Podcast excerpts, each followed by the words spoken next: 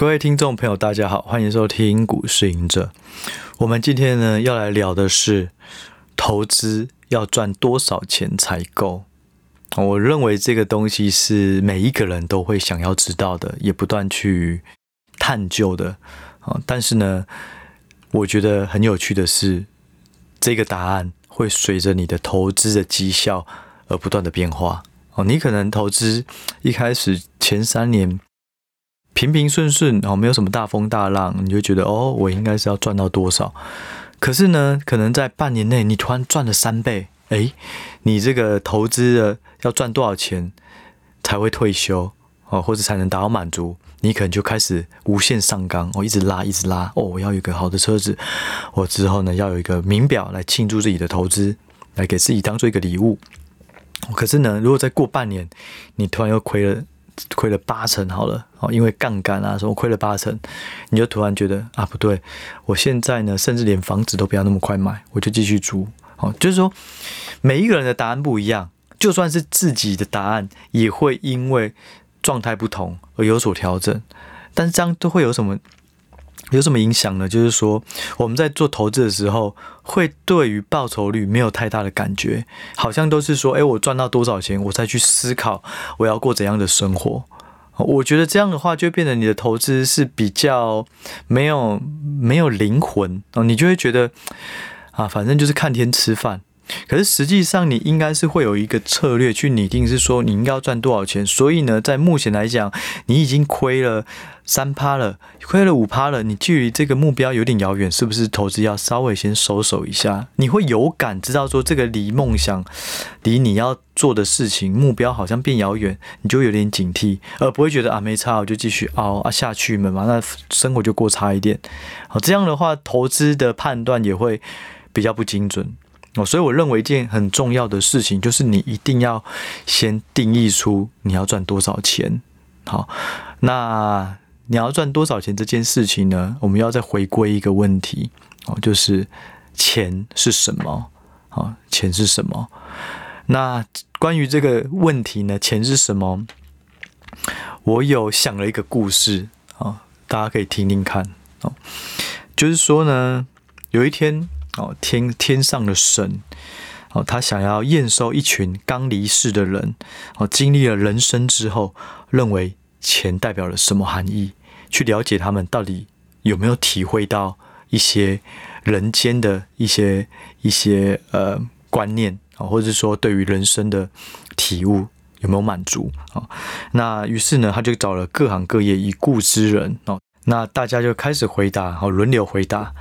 那第一个呢是老板哦，老板就说钱，钱呢就是赢得别人尊敬的捷径哦。只要我买了跑车，只要我开了公司，只要我家有仆人，然后我又有名表，然后全身都穿阿玛尼哦，然后带出去，老婆都是背 Hermes，哇，大家就马上尊敬，觉得你一定在某个程度上、某个地位上是有很好的一个很好的地位了哦。那这样的话，大家就会尊敬，所以他认为这个钱就是赢得别人尊敬的捷径啊，这是非常快的方式。好，那对第二个呢是商人啊，商人就是说钱呢是控制政治的筹码。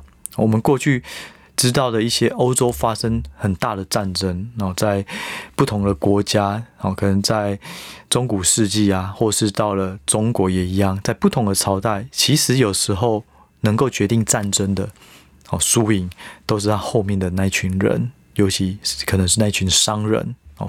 像大家可能都会知道，呃，欧洲有一些很神秘的大的家族，那些家族可能都是世界首富等级的，只是非常的低调。那他也影影响了很多大的战争哦。所以对商人而言呢，就是钱是可以控制政治的筹码。好，那到了下一个啊，明星啊，明星怎么说呢？他说钱。就是一张失去隐私的契约哦，我们可以知道，就是不管是其实就像最近的有一些 Me Too 事件，如果你只是一般人，不会有人 care 你，但是不好意思，你就是名人，你就是大家所熟知的人，所以你的隐私是毫无保留。更何况，如果你又做了不好的事，那就会群起群起踏伐。所以对于明星来讲，对赚钱可能很容易，可是实际上你就是没有了隐私。好，那对于学生而言呢？好，学生就要讲，钱是爸妈苦劝的志向，我都不能读我想要读的。哈，例如中文系啊、历史系啊，或哲学系啊，或者是说一些跟商业类、跟工程师比较无关的啊，因为父母都会说啊，你这样出来会很辛苦啊，工作不好找啊，收入不稳定。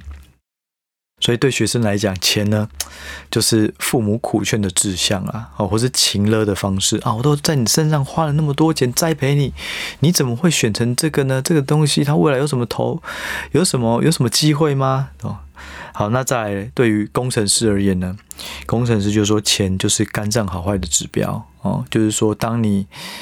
学习了很多东西，然后家长也希望你去往那条路走。可是当你真正当了工程师的，哦，就台湾来讲，其实他一直在牺牲你的健康。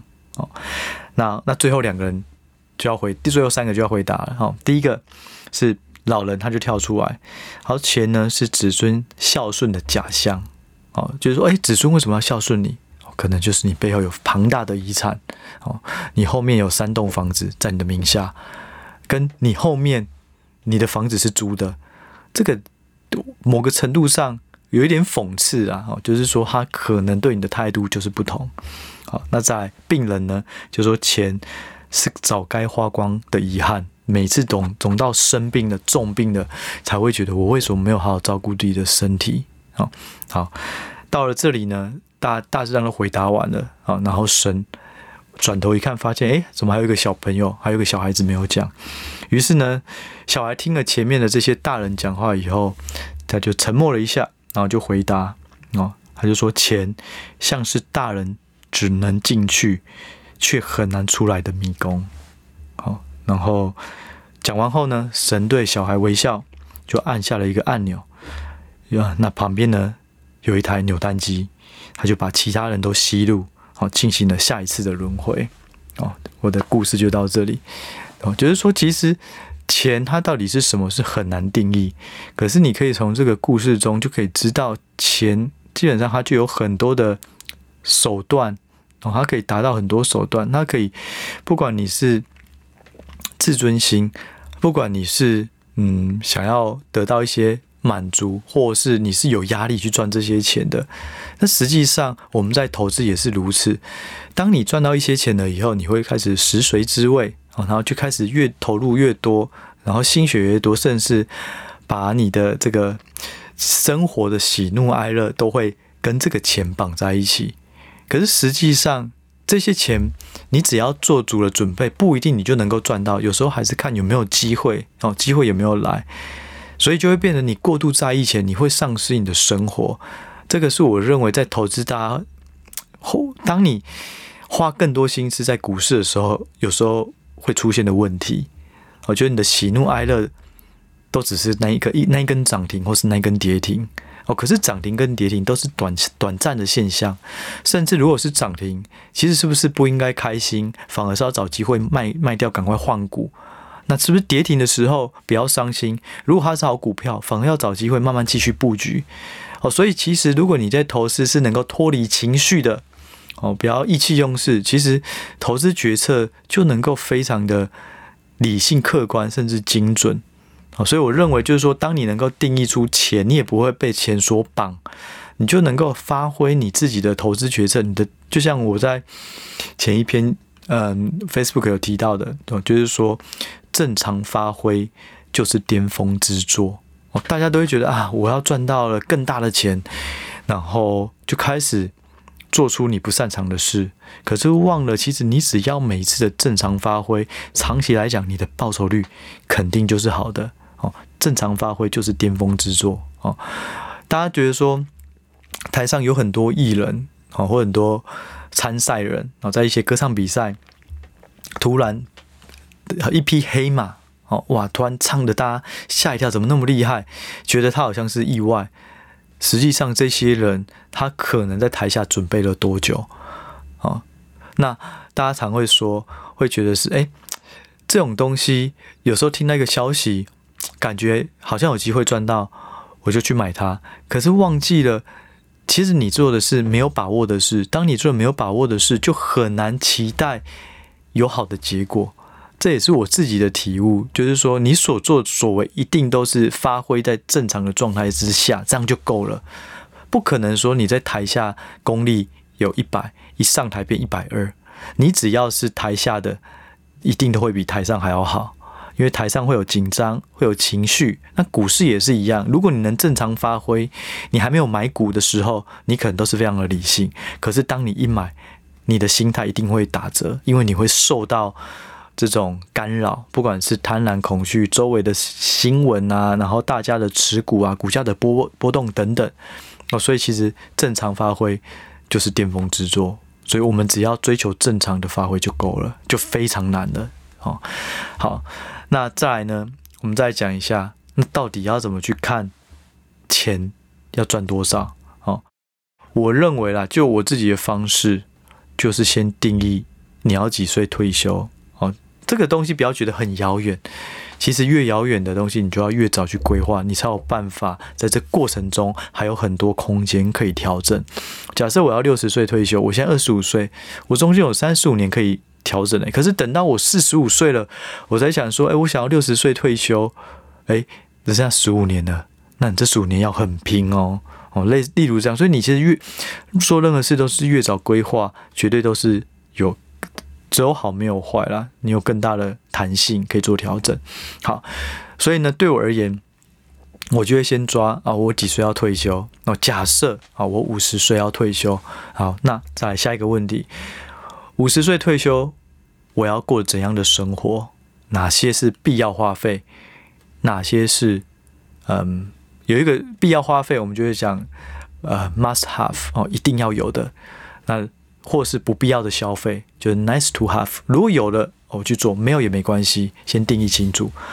好，然后你就会把你的清单列出来。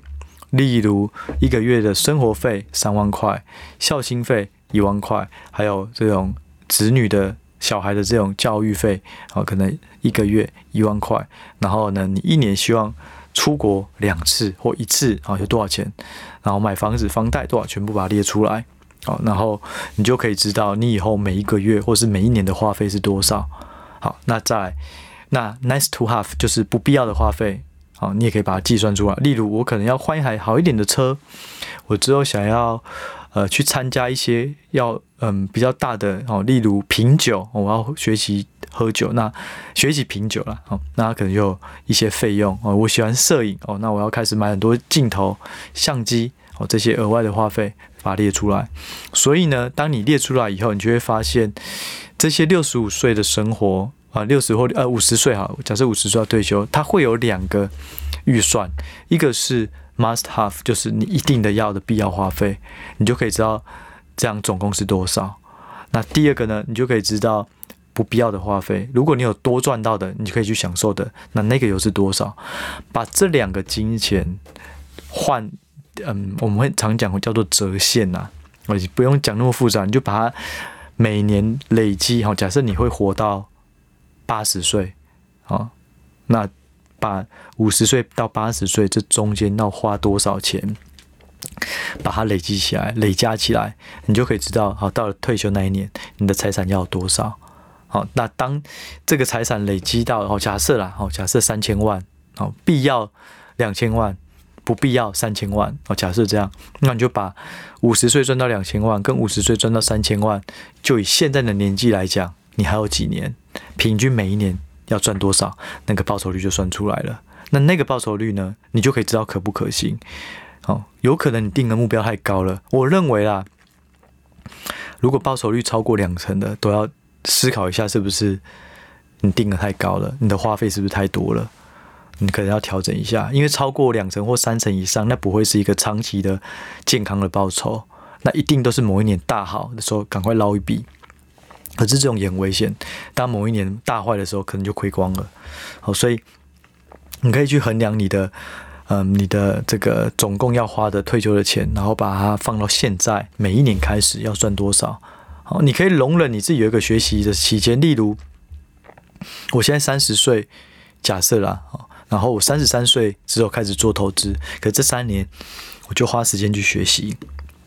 所以呢，三年后我才是正式。你可以有一些弹性给自己去做调整哦，没有说定好了以后哦，下个月开始我就有预算压力了哦，千万不要这样想哦。但是你如果心里有一把尺，你知道你需要花多少钱才能退休，这个东西就会让你点醒你，当你在做一些嗯你不擅长的投资的时候，或是你迷失自我的时候，开始在。当冲啊，然后载浮载沉，然后享受这种赌场的感觉的时候，你就会提醒自己：哎，不对，我有一个更更大的目标在等我啊！你就会稍微有一些警惕啊。所以我认为设定一个目标，这个是必要的，对投资来讲也是必要，你才有一个客观的基础，知道自己要赚多少钱。但是我要提醒大家，哦，第刚第一个是说。嗯，你的报酬率如果超过两成或三成以上，可能要留意。除非你是非常专业，你是非常内行，而且你的选股真的已经找到自己的一套独门方式，你就以过去的选股来讲，都非常有效。好，那 OK，你可以试试看。可是如果发现三年、五年都没有达到，你还是要做调整。要不然，当你离距离目标越来越遥远的时候，你对于实现这个目标的热忱就会降低，因为你觉得达不到啊，放弃太难了。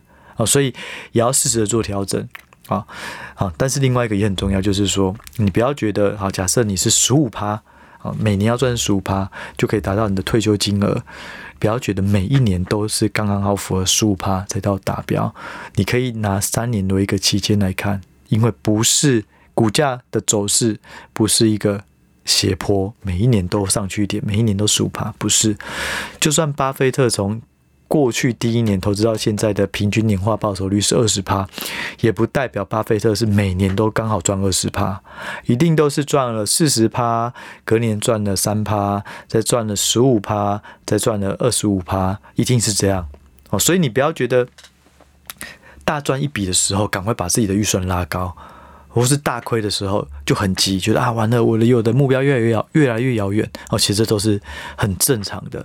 它不可能是就每一年都按照这个报酬率。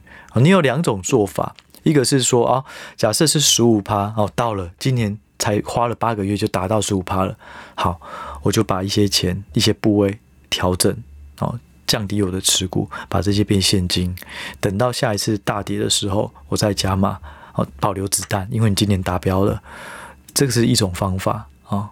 第二个方法就是你拿三年作为一个衡量，因为我们学。呃，总经啊，它常会有一个概念，就是通常三年会有一个小的景气循环，所以股价在三年通常会有一个涨涨跌的高峰跟跟谷底，所以你可以拉三年，是不是加起来平均有十五趴？加起来是不是有十五趴？这样来衡量自己的投资绩效是否有达标？哦，这是我认为算是比较理性的方式去判断你的投资。结果有没有符合你的预期？哦，但是记得它不会是每一年都刚刚好哦，都是按照那个平均数字去改变哦。好，然后呢，再来呢，就是说，我觉得当你知道你要赚多少钱的时候，哦，也不要很轻易的哦，因为你的绩效好或坏，马上要去调整你的目标，马上要去很冲动的去订了一间房子。这一定都是你有一定的累积、一定的报酬或资金以后再去做这些事情。哦，不然你只会给自己更大的压力，好，然后发现说后面没有那么好了，结果房贷还是要继续扣，你的压力就会逼迫你去走歪呃，算是邪门歪道哦，走不好的路。好，这就变成你没有办法正常发挥，因为你的压力迫使你去做你不擅长的事。那我们也都知道，当你做不擅长的事的时候，胜率肯定是下降的。好，那你的投资也会越来越危险。好，所以就是说，你一定要以三年一个循环去检视自己的状况。哦，然后把这个期间拉长哦，不要太急的。我觉得其实一个概念啊，你就是衡量你自己的绩效每一年有没有比大盘好哦，用相对的角度。如果你每一年都相对的比大大盘好，大盘涨你赚更多，大盘跌你跌更少，那基本上就不用不用怀疑自己了、哦。基本上看相对报酬，只要都比大盘或者是比平均哦，比大部分的人好，那就够了。哦，也不用说一定是要什么十五趴、二十趴啊，就是有时候它是一个退而求其次，你很难说每一年都能够找到一个很好的标的。可是如果你每一年的绩效都比相对的指标好，那其实也就够了。哦，那定存股也是如此，就是如果诶你的定存发现好像两年都没有表现，诶可是有一年有不错的表现，哦，你就把它平均下来，诶发现是比大盘好。我之前有做过一个资料整理，然后我印象大盘长期的报酬率是八个 percent，所以其实如果你能够超过八个 percent，真的就算厉害了，就算厉害了。好，所以嗯，不管是定存，不管是波段，其实应该要找的是长期那个稳健的报酬率的轨道。我觉得这个会走得比较久。好，好，然后当你有了这些钱呢，我觉得我自己的体悟啦，我觉得把钱花在刀口上，花有意义的钱，比赚钱还要难。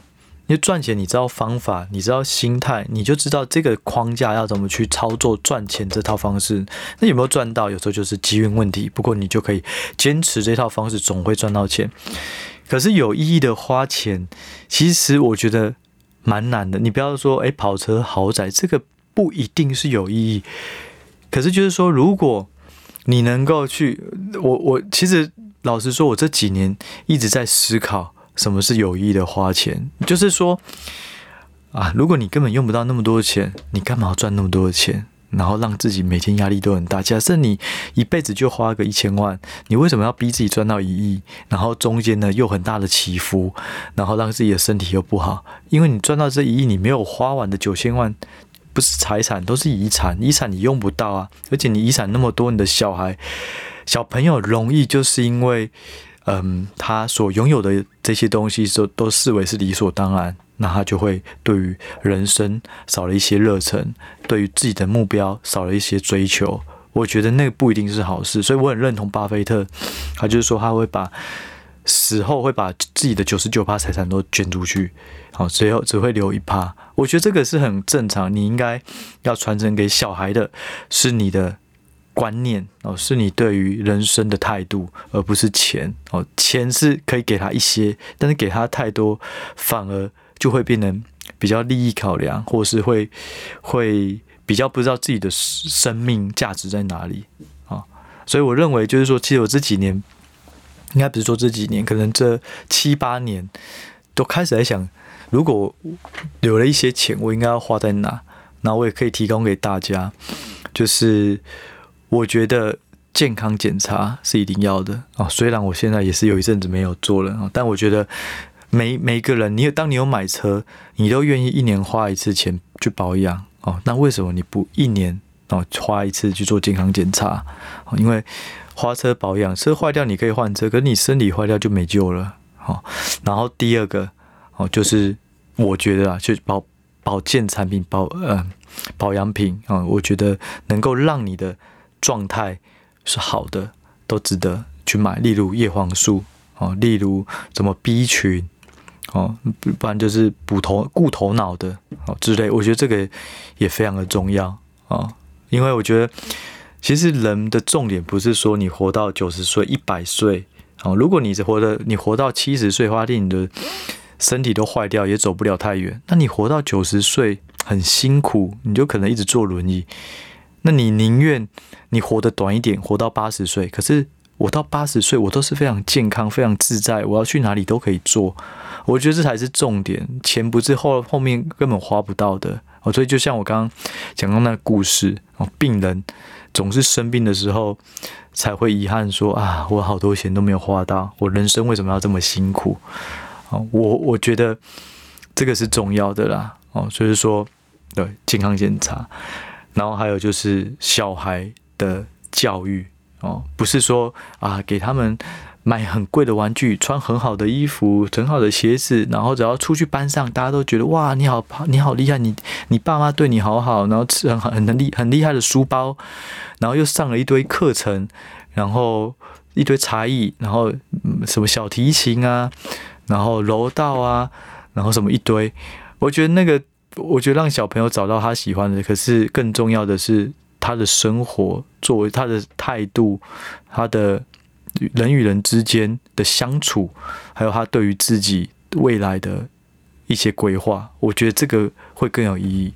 对，所以就是有很多花钱的东西，但是我觉得花在能够有改变值的，这才是有意义的。然后有些人可能会想说，诶，那吃大餐哦，到底是不是有意义的花钱？我觉得要看啊，就是如果你是家庭团圆的话。哦，就是说，或是家庭聚会，我觉得吃饭 OK 啊，就是吃饭你要花很多钱，或者是花很少钱都不 care。那如果大家是喜欢，因为想享受去吃个东西，那气氛会很开心，那 OK 啊，那就花这些钱。如果你花得起，那如果没有办法，那你就自己煮之类的，就是把钱花在跟你最喜欢、最亲近的人相处，我觉得这个也非常值得。然后还有一个就是看电影，或是订 Netflix。虽然这个钱也不多啦，因为我觉得我一直都觉得看电影是一件一件很划算的事，因为人家拍一部电影花了多少钱，花了多少人力，啊，可能一部片不用特效的三千万，要特效的可能是几亿、几十亿，可是你只有花一个电影票，你就享受了这个过程。我觉得真的电影真的 CP 值超高，而且你的你的嗯，算是思考观或人生，你就等于是哇，经历了一个新的世界观。对，我觉得这个也是必要的，可是这也花不了多少啊。然后还有一个，还有几个很重要，就是像建立对的人脉啊，你可能一些钱花在一些比较好的一些呃不同的交友圈哦，例如啦，我自己的想法，我就会希望去认识可能编剧啊，或是拍电影，然后我就会花一些时间，花一些钱去上课，那甚至去认识这些人。哦，其实有时候时间跟钱都是你有限的资源。那如果你把这些有限的资源让你过得更健康，然后让你能够更开心哦，因为我们人生就是一个游戏嘛，游戏设定，不管开心与否，我们那个结局哦，game over 的时候就是结束。但是中间你带了多带走了多少开心，那就是你多赚的。哦，所以时间、钱该怎么花时间花在对的地方，该怎么花钱花在对的地方，我觉得这件事情远比赚钱，嗯，更没有绝对答案，更难去找到。可是这些事情也才对我们来讲更重要的。哦，所以当你能够知道要赚多少钱，你也能够算得出来，接着某个程度就去开发你的嗜好。开发你的人脉、人际关系，开发你自己的、你的兴趣、你的理想，我觉得这都是很好的事啊。但是也就是说，你必须要有事前的规划，当对未来有一切的盘算之后，你就能够依据当下的条件状况去一不断的做微调。对，那那达到你自己的目标也会更近啊。所以这是我认为在做投资的时候一定要了解的。哦，一定要了解的事情哦，不是只有说诶方法、心理素质，有时候是你的大方向，你要先抓到，然后搭配你自己的本质学能能力有多少去思考。哦，好，那我在之前的著作那本书呢，有一句我自己的体悟啦，哦，就是说我们大家都在追求财务自由，哦，可是永远都没有终点，因为你钱要比绝对比不完。哇，我是比我。高中同学赚的都还要多哇！我比我同事赚还要多，我比我老板还要多。可是你一直比，你比哦，你比郭台铭还要多。可是你还要再比马马斯卡还要多，你还要再比苹果的老板还要多。这个很难，你要比巴菲特还要多，不可能比得完。所以追求这个是没有意义的哦。所以我认为啦，只有找到你的满足点哦，满足才是财富自由的终点哦。这是我非常。深刻的体悟，好，好，那这一集呢，就是轻松跟大家聊一些金钱观，还有怎么去规划自己对于未来要赚多少，哦的一些方式。那我们就下一集再见喽，拜拜。